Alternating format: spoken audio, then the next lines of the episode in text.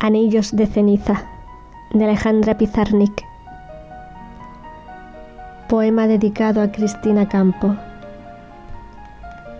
Son mis voces cantando para que no canten ellos, los amordazados grismente en el alba, los vestidos de pájaro desolado en la lluvia. Hay, en la espera, un rumor al hila rompiéndose, y hay, cuando viene el día, una partición del sol en pequeños soles negros. Y cuando es de noche, siempre una tribu de palabras mutiladas busca asilo en mi garganta, para que no canten ellos, los funestos, los dueños del silencio.